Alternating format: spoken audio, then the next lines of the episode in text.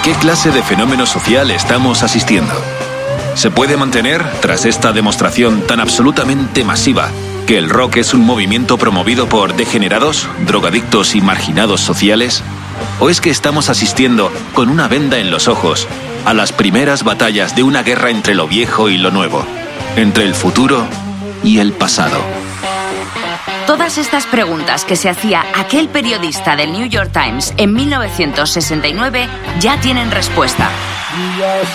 En 2019 el futuro está aquí y te las vamos a contar.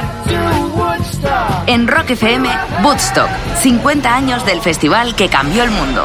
Capítulo 1. El legado infinito el primer gran festival de música en la historia de la humanidad. Si los españoles en Woodstock se cuentan con los dedos de una mano, Rafael Rever es uno de ellos. Que duró tres días, donde estuvieron el 90% de los grandes artistas del momento. Que marcó un antes y un después. Carlos Ituiño, expresidente de Universal Music España. No solamente por el número de gente, sino un poco por por lo que allí eh, pasó, por el espíritu de esa juventud. Tuvo lugar el, del 15 al 18 de agosto del año 69 en una granja de 240 hectáreas. Busto, que es una localidad que siempre ha tenido una tradición de artistas que de, que de Nueva York tenían una, una segunda residencia allí. Diego Manrique, periodista. En aquella época Bob Dylan y The Band vivían en Woodstock también vivía Charlie Mingus y Lee Marvin eh, había pasado temporadas ahí. Adrián Bogel, periodista. Un cierto ambiente artístico bohemio que no correspondía en nada a una zona muy conservadora del estado de, de Nueva York. Ni los hippies ni estos artistas estaban muy bien vistos por, por los vecinos tradicionales de la zona. De hecho, cuando quieren montar el Festival de Woodstock en la localidad de Woodstock, en, el Consejo de la Ciudad, en la Asamblea de Vecinos, eh, lo rechazan. Y aquello se trasladó a Bethel, a unos 40 kilómetros, donde tuvieron la suerte los organizadores de encontrar a un eh, agricultor que tenía pues actitudes liberales y que no le importaba ceder sus espacios por una cantidad relativamente módica. Realmente el festival lo organizaron pues cuatro jóvenes de 23, 24 años. Inicialmente esto del festival surgió para financiar la construcción de un estudio de grabación en Woodstock. Pensaron que la construcción de un estudio para grabar todo ese talento que se estaba yendo para allá, pues era, era una buena idea. Estos jóvenes emprendedores eran Artie Kornfeld, John Rosenman, Michael Lang y John Roberts, quienes financiados por este último, heredero de una fortuna basada en la industria de las pastas de dientes, montaron su proyecto más ambicioso hasta la fecha. Ni ellos mismos eh, hubieran imaginado jamás la repercusión, la incidencia que tuvieron en la juventud a nivel internacional, a nivel mundial, ¿no? Pino Salioco, legendario promotor de conciertos. Con la música se creó una gran voz que inspiró, motivó y levantó las masas de la juventud a nivel internacional. Fue el modelo de todos los conciertos con más de medio millón de personas, el momento más importante de la cultura hippie. José Ramón Pardo, de Rocío Jurado a Mick Jagger, histórico periodista musical. Se le denominó hippie porque era peace and love. Hippies sentados en la calle, descalzos, y las mujeres no podían pasar. Por lo que a mí respecta es a ellos a los que habría que encarcelar, porque no son los únicos que tienen derechos, sino que esta gente de Vancouver tienen derechos también. Este es un grupo de la sociedad, no es un grupo racial, sino que es de elección propia. Han decidido salirse de la sociedad, permaneciendo, eso sí, en la sociedad. No contribuyen en absoluto al bienestar de la comunidad. Y aún así, demandan todos los servicios que ofrece la sociedad. Servicio sanitario cuando tienen malos viajes, protección policial cuando están en problemas, pero cuando la policía está cerca les insultan. Quieren también parques, bibliotecas, no quieren pagar impuestos, quieren tomarlo todo sin dar nada a cambio.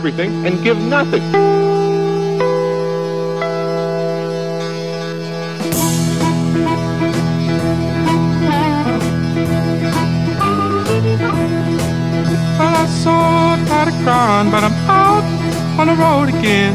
I'm on the road again. But I'm so tired of crying, but I'm out on the road again. I'm on the road again. I ain't got no woman just to call my special friend. You know, the first time I traveled out in the rain and snow, in the rain and snow. You know, the first time I traveled out in the rain and snow, in the rain and snow. I didn't have no pharaoh, not even no place to go. And my dear mother left me when I was quite young, when I was quite young. And my dear mother left me when I was quite young, when I was quite young. She said, Lord, have mercy on my wicked son.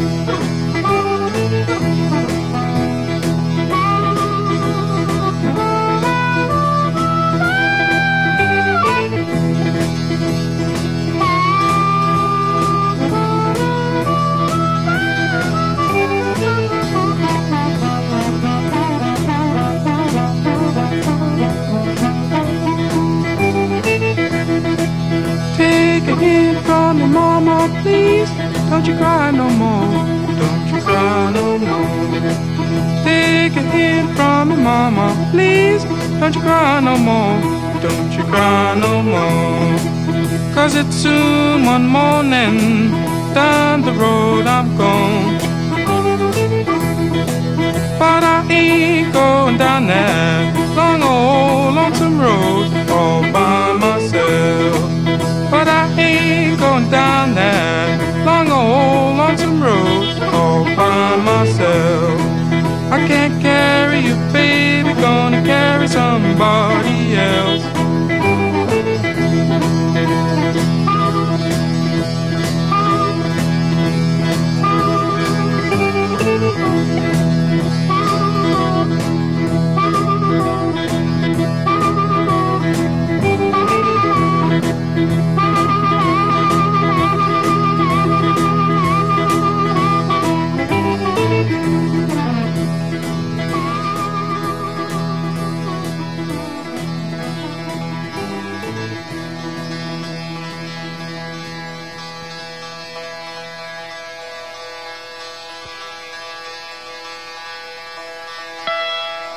Woodstock, 50 años del festival que cambió el mundo, en Rock FM. Y ahora conectamos con José María Carrascal, corresponsal desde la ciudad de Nueva York.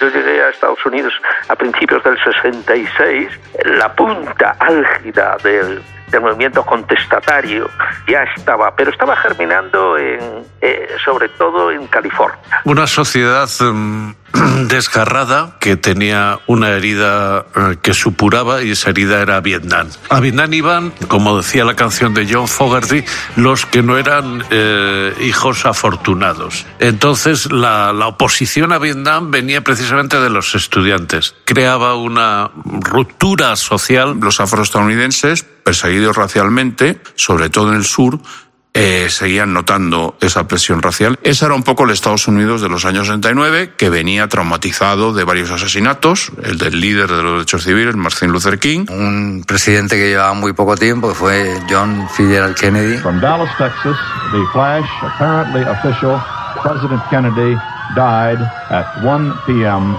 Central Standard Time. Ladies and gentlemen, I have some very sad news for all of you. Martin Luther King uh, was shot and was killed tonight in Memphis. Por todo ese tipo de, de, actos y de movimientos históricos que estaba viviendo en esos años el país, pues surgió un poco el, el, el movimiento hippie, ¿no? Los hippies eran gente joven, muy joven. Melenudos, con pelo largo y todo, desnudos. Tenían un estilo psicodélico, lleno de colorido. Que se habían inspirado un poco en la ropa de los de los indios americanos. Un estilo muy diferente al de Mickey Carreño, de Mickey y los Tonys, estrella de la canción en nuestro país aquella época. Con esas bandas en la cabeza, etcétera, etcétera, ¿no? Consideraban aburrido el mundo burgués y buscaban pues una vida espiritual en contacto con la naturaleza. Se reunían en comunas eh, constituidas como organizaciones libres y sin jerarquías. Y aparte, bueno, pues los chicos y chicas hippies eran muy guapos, o por lo menos así lo, lo recordamos, y el programa era maravilloso, quiero decir, amor libre y no trabajar. ¿Quién no se apunta a eso?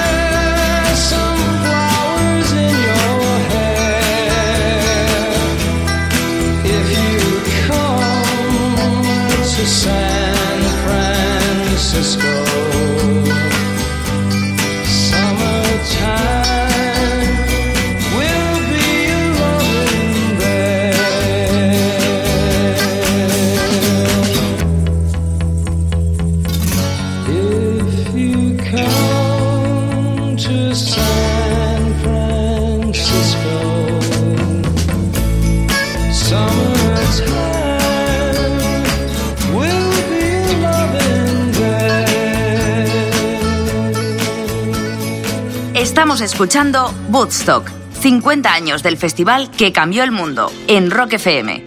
Se calcula que en 1969 los hippies suponían un 0,2% de la población estadounidense, unas 40.000 personas. Pero, ¿te has preguntado alguna vez de dónde vienen? Sí, el verano del 67 eh, pues fue un poco la, la- la semilla ¿no? del nacimiento hippie y la contracultura. En, en el 68 hubo mucho revuelo.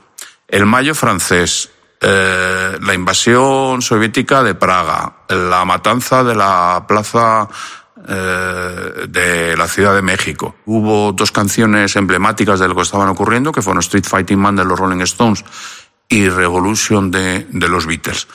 Woodstock es 69, es decir, es justo un año después de esto. Yo pienso que el festival cambió eh, lo que fue una, le dio un, un gran empuje al movimiento con la contracultura. La contracultura es la materialización de la disidencia. Empiezan a, a discutir todos los, los criterios en los que se basa Estados Unidos, es decir, el consumismo, la veneración al trabajo. Esta generación viene básicamente de las universidades. Hay que recordar que la universidad norteamericana, sobre todo la californiana y la de Berkeley, tenía unos profesores muy curiosos. Fueron, uno de ellos fue el que descubrió el LSD. Digamos que se van sumando, por un lado, el, el espíritu bohemio de los Beats y luego el espíritu rebelde de estudiantes que no llevaban el pelo largo ni mucho menos, pero que exigían uh, mayor libertad de expresión en las, en las universidades. Evidentemente estamos hablando de juventudes urbanas. Estados Unidos es un país muy grande. Eh, hay una comunidad rural muy fuerte.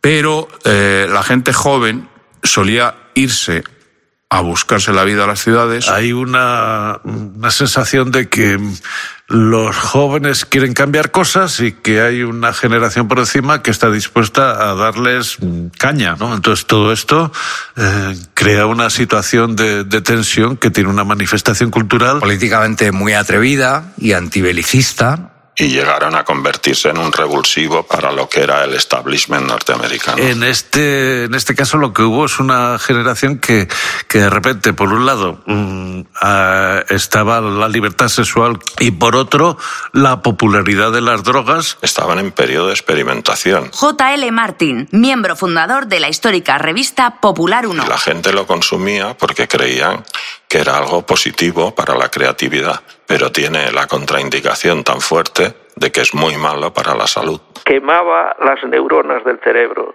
Hay que pensar, por ejemplo, que eh, la marihuana estaba prohibida, sí, pero el LSD, el ácido, como le llamaban, pues no, se vendía en las farmacias. Aunque no por estar accesible a todo el mundo, dejaba de ser peligroso.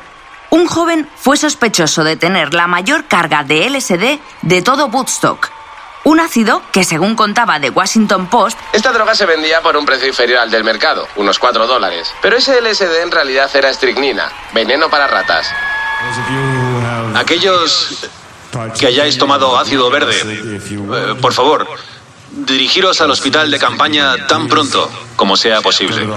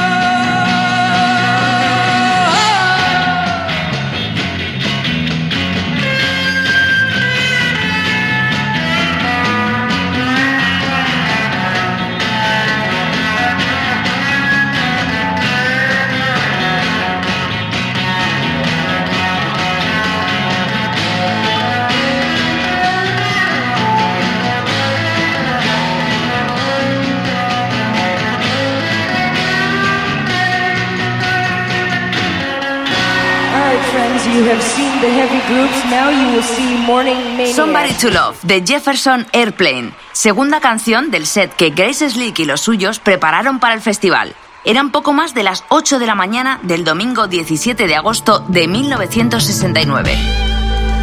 Sigues en Woodstock, 50 años del festival que cambió el mundo. En Rock FM. Solamente pensar cuando estás oyendo estas canciones, cuando piensas que estaban allí, ese día, con más de medio millón de personas mirándoles, vives el ambiente. Hay momentos en, en gusto que, que, que son muy recordados. Cantando With a Little Help My Friend, que es brutal. Es un momento con las manos, cómo está interpretando la canción, es que es brutal. La guitarra de Jimi Hendrix. Me acuerdo de, de- de cuando interpretó el himno americano con su guitarra.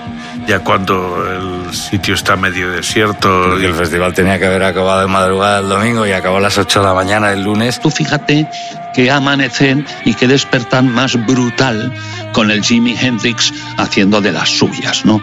Janis Joplin, por supuesto. Yo no he visto otra igual cantando con esa garra de garganta.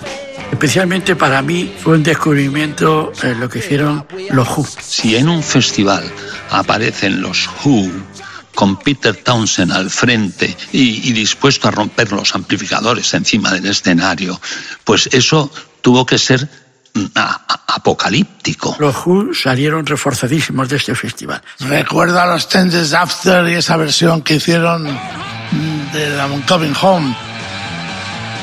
Carlos Santana emergiendo como, como el nuevo líder de la música y de la fusión latina con el rock es memorable. Me encanta lo que hicieron Crosby, Stills y Nash luchando contra toda esta gente de tanto sonido. Y, y- y he parado en Nash porque Neil Young apenas participó en un par de canciones. Era, era muy suyo y aquello no, no gustaba nada. Y Neil Young no fue el único. La lista de los que 50 años después siguen tirándose de los pelos por no haber estado allí está llena de estrellas. Hubo artistas que no quisieron participar. Porque, primero, no confiaban los promotores, pero como mm, se sabe, una vez que la Creedence Clearwater Revival fueron el primer artista importante que dijo que sí y ya entraron los demás, Led Zeppelin consideraban que aquello que no. Imagínate qué error para Led Zeppelin. Tardaron en, da- en darse cuenta porque el efecto de busto que es retardado. Bob Dylan se le esperaba. No apareció y sin embargo tres meses después apareció en la isla de White. Precisamente porque le habían cabreado mucho los, los fans que habían ido a su casa a Bustock, que él vivía en el pueblo de Bustock. Es obvio que los Doors hubieran subido la temperatura. Jim Morrison en aquel tiempo estaba en un proceso judicial y no, no podía asistir porque las fechas les coincidían un poco y estaban en el punto de mira de, de la adjudicatura y, y lo dejó todo, vamos. Los Beatles tenían que tocar, pero.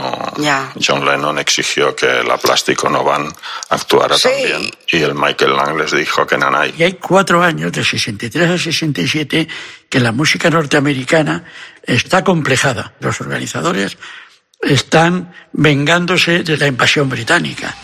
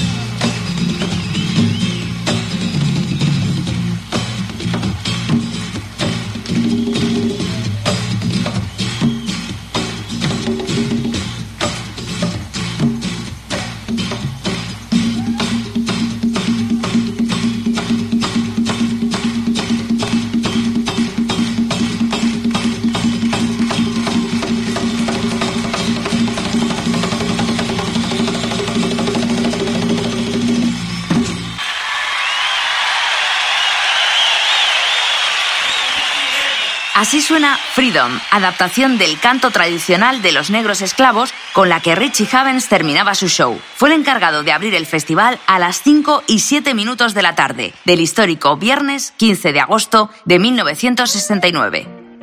Woodstock, 50 años del festival que cambió el mundo, en Rock FM. El primer artista fue Richie Havens, pero salió con seis horas de, de- de retraso, porque como allí no había forma humana de que llegaran los artistas. Porque hoy en día pasa una cosa así y realmente tenemos problemas mucho más serios. Yo pienso que ellos ni en el sueño más oculto se esperaban más de 50 60 mil personas. La policía de Nueva York calculó 6.000, los promotores calcularon 60.000 y luego fueron 600.000. Dos días antes, eh, allí aparecieron ya 70.000 personas, cuando todavía estaban vallando la granja. No solamente asistieron entre 500 y 600 mil, sino que se dice que los enormes atascos para llegar hicieron que otras 200, 250 mil personas no llegaran. Las carreteras estaban totalmente inundadas de coches.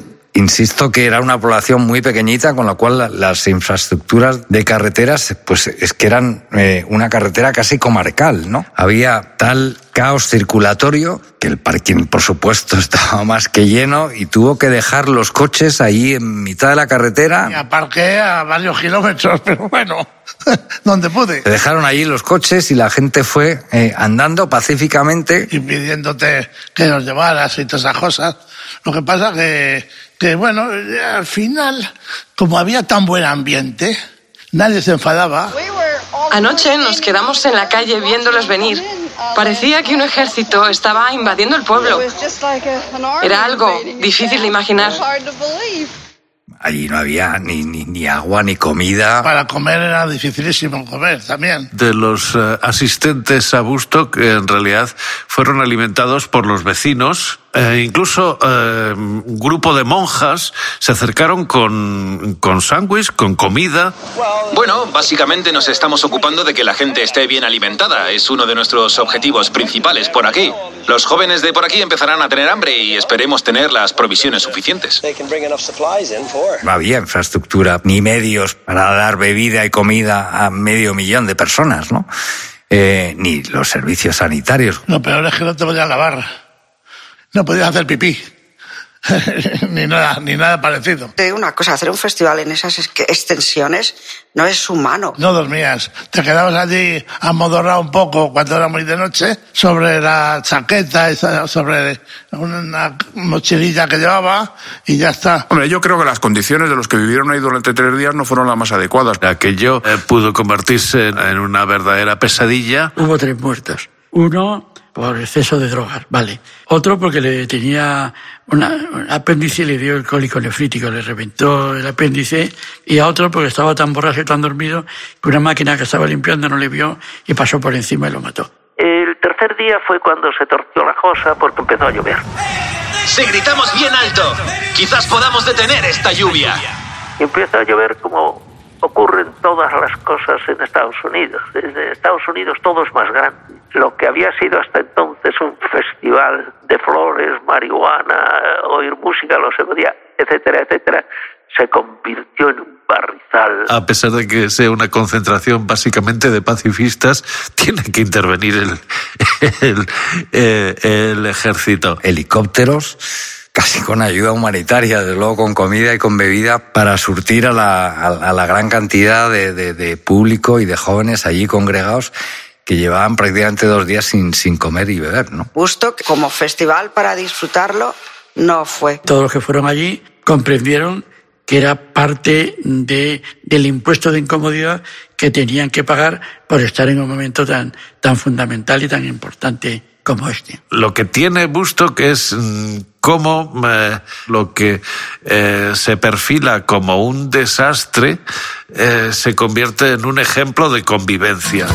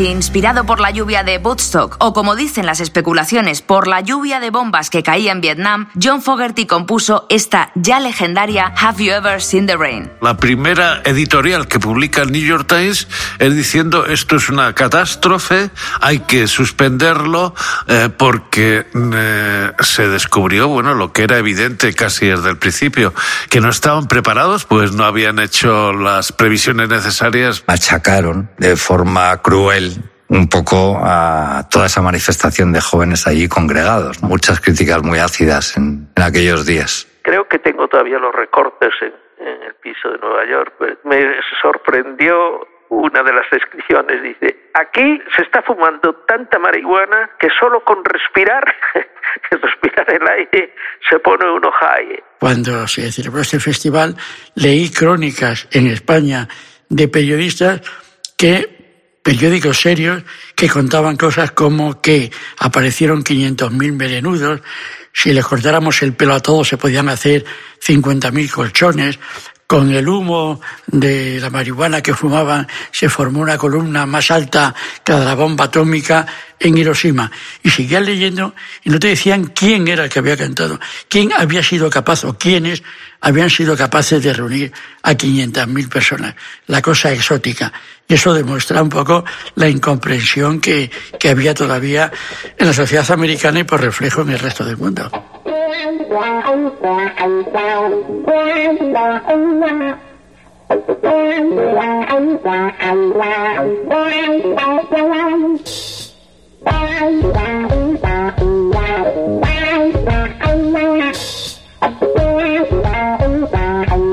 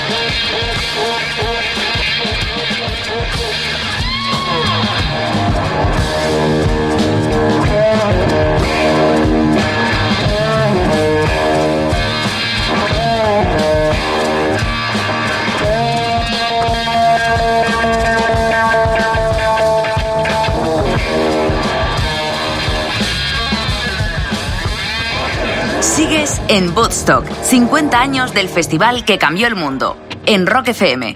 La influencia que tuvo Gusto con España fue bastante importante porque a pesar de vivir bajo la dictadura franquista, los jóvenes teníamos las orejas abiertas. Tuvo su inicio con los reductos de sociedad americana que había en España, que se reducían las bases americanas como Morón o Rota, ¿no? Nosotros tuvimos la suerte de estar en la base americana de Torrejón y claro, eso era una fuente de inspiración constante. Yo siempre digo que el disco era nuestra red social. Vestíamos más o menos igual, teníamos unos signos identificativos que eran el pelo largo, los vaqueros, que eran comunes a todos, y eso también ayudaba a, a la represión del régimen franquista, que la policía enseguida sabía de qué pie cojeábamos. Llevábamos uniforme, ¿no? Esto fue en el 69. Estuvimos los dos viviendo en Palma de Mallorca y estuvimos con el manager de, de Eric Bardon y de Jimi Hendrix. Berta M. Yebra, periodista encargada de traer a España todo lo que estaba sucediendo en la esfera musical a través de la revista Popular 1. Nos cuenta su experiencia viviendo en las Baleares. Y estaba Jimmy y Eric allí en un club que se llamaba Sgt. Peppers. Jimi Hendrix iba por las noches allí con sus rubias suecas estas despampanantes y con la guitarra la tocaba y con el mástil de la guitarra agujereaba el techo de... Pero fíjate que estuvimos allí y yo del Bustock no hablé nada. En España el primer festival de rock que se organiza es el de Granollers en 1970, justo después del tercero de la isla de White, y trajeron a uno de los triunfadores del festival, que fueron los que más cobraron, que fue el grupo Family. Y estaban todos los progresivos españoles de la época, etc. Un cartel bastante potente. Se hizo aquel que es ahora conocido como de la Cochambre, el Festival de, de Rock de Burgos. Se hizo, el mismo empresario hizo el primer enrollamiento de, la ciudad de León. Es decir, se empezó a abrir el rock a través de festivales.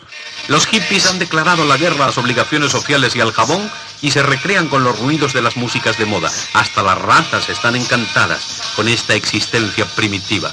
Verdad que llegó con la movida, ¿no? Eh, el, movimiento más hippie, entendiendo hippie en España, ¿eh? que no es exactamente lo mismo que se vivió eh, en los años 60 y 70 en Estados Unidos, porque el espíritu era otro y el país era otro, ¿no? Había que encontrar un lugar aislado, perdido, pacífico, un poco todo lo que representaba eh, la gente hippie y una isla perdida como Ibiza, pues representaba todo eso, ¿no? Ibiza donde realmente llega hasta el gran movimiento hippie, donde realmente Ibiza encuentro que daba igual quién eras tú, quién era el otro que estaba al lado tuyo, no había una distinción. Y allí pues se congregaron inicialmente combatientes de Vietnam, pues jóvenes americanos con dinero, que eran un poco ya más eh, hippie pijos.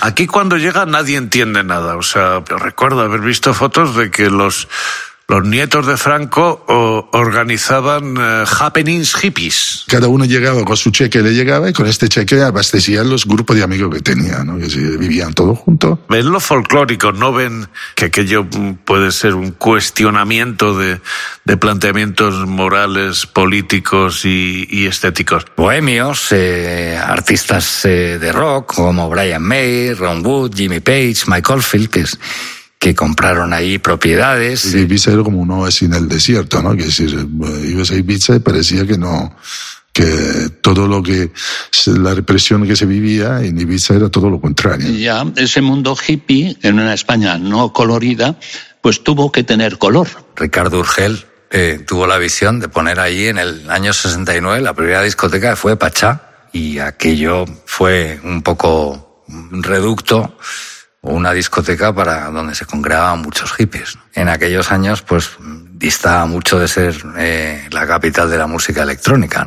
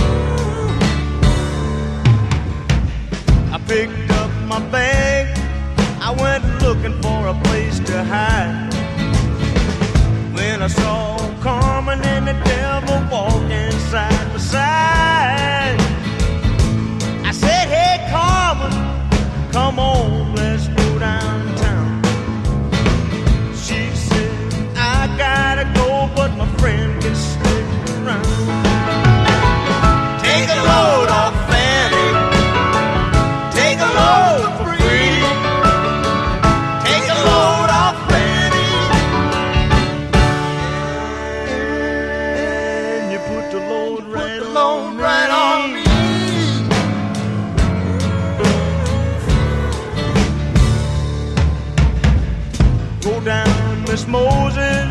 There's nothing you can say. It's just old Luke and Luke's waiting on a judgment day. Well, Luke, my friend, what about young Anna Lee? He said, Do me a favor, son, won't you stay and keep Anna Lee company? Take a load off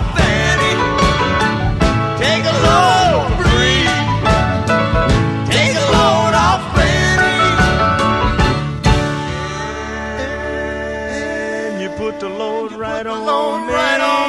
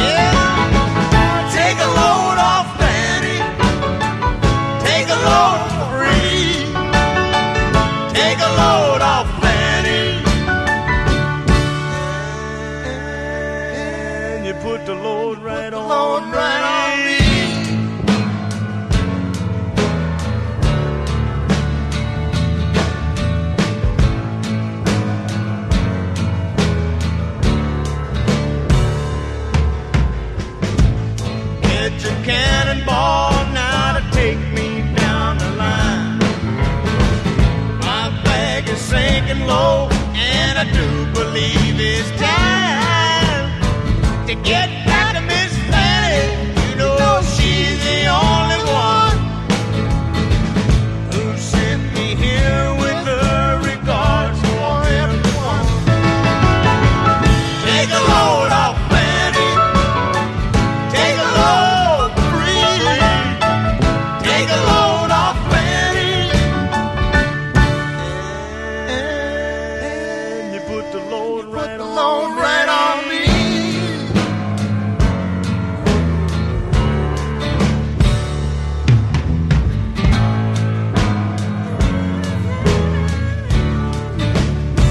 Estamos escuchando Woodstock, 50 años del festival que cambió el mundo, en Rock FM.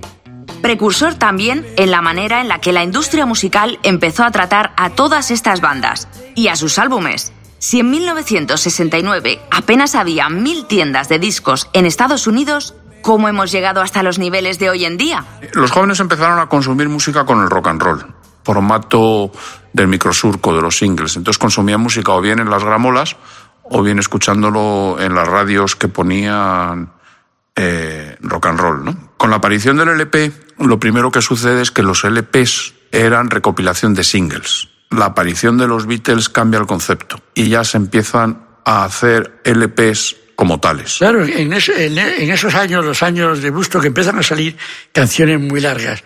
Es decir, el American Pie es una canción que hay darle la vuelta al disco. Ya lo había hecho Ray Charles con What que tiene un trozo en medio sin ritmo ah, ah, ah, ah, para poder dar la vuelta al disco. Ya cambian, cambian las cosas. Woodstock fue una representación perfecta de la música que había. Fue un festival que influyó muchísimo en muchísima gente. No solo los que estuvieron allí, sino en toda la gente que luego siguió los pasos, se enteró, leyó, vio las películas. O sea, todo eso fue un movimiento muy importante, realmente muy necesario para la música en aquel momento. Y Woodstock probablemente era un referente, porque después empezaron a hacer los festivales en Italia, los festivales en Francia, en Alemania. Estos festivales lo que hicieron fue cam- cambiar la forma de entender la música porque dieron sitio a músicas que no eran de top 40, aunque tuviesen canciones que pudiesen sonar en el top 40, porque hacían buenos singles, ¿no? Como podía ser la Creedence o Cream o, o Jimi Hendrix, ¿no? Esto daba lugar a mostrar a los medios de que había otra música y que había otro mundo ahí fuera, ¿no? creció tantísimo y se le dio mucho más eh, eh, chance tanto a nivel mediático como a nivel de radio. Hubo mucho más radio que ponía la música rock, hubo mucho más periodistas que escribían de ella, mucho más periódicos que le dieron voz, mucho más televisión que le dieron programa, que se, de una forma natural. En el sentido de la industria discográfica, el festival esencial es el de Monterrey. El de Monterrey revela a los disqueros que hay un nuevo sonido y se empiezan a fichar artistas por todos los lados. Dos años después, cuando llega Bustock, todos los artistas tienen, están ya, están ya fichados, ¿no? Es una llamada de atención, es decir, bueno, esto ya no es lo que eran los festivales de Newport que podían congregar a 20.000 personas, ¿no? Aquí estamos hablando de 200.000, de 400.000, de 600.000, que la industria se da cuenta de que está sentada encima de un de, los huevos de oro, ¿no? Y todo se ha ido comercializando más, que decir, hoy en día es iTunes, es, es- lo tienes todo a nivel de la canción del momento, ¿no? Y sí, se ha vuelto a las canciones. Más que al single, se ha vuelto a la pieza de tres minutos y medio con imagen que tú puedes ver en YouTube. La industria está ahí y está mm, sobreviviendo, igual que muchos de nosotros. Unas veces le irá mejor, otras veces peor, y ya está. Y, y- y- y yo sigo diciendo viva el rock and roll. Tú no sé lo que dirás, pero yo lo digo. El auge comercial de la industria de la música, el apoyo a artistas incipientes, las canciones capaces de representar y movilizar a grandes masas de jóvenes, o cómo los festivales ayudaron a que las bandas se dieran a conocer. Todo esto empezó un 15 de agosto de 1969 en el Festival de Woodstock. Y sigue más vivo que nunca.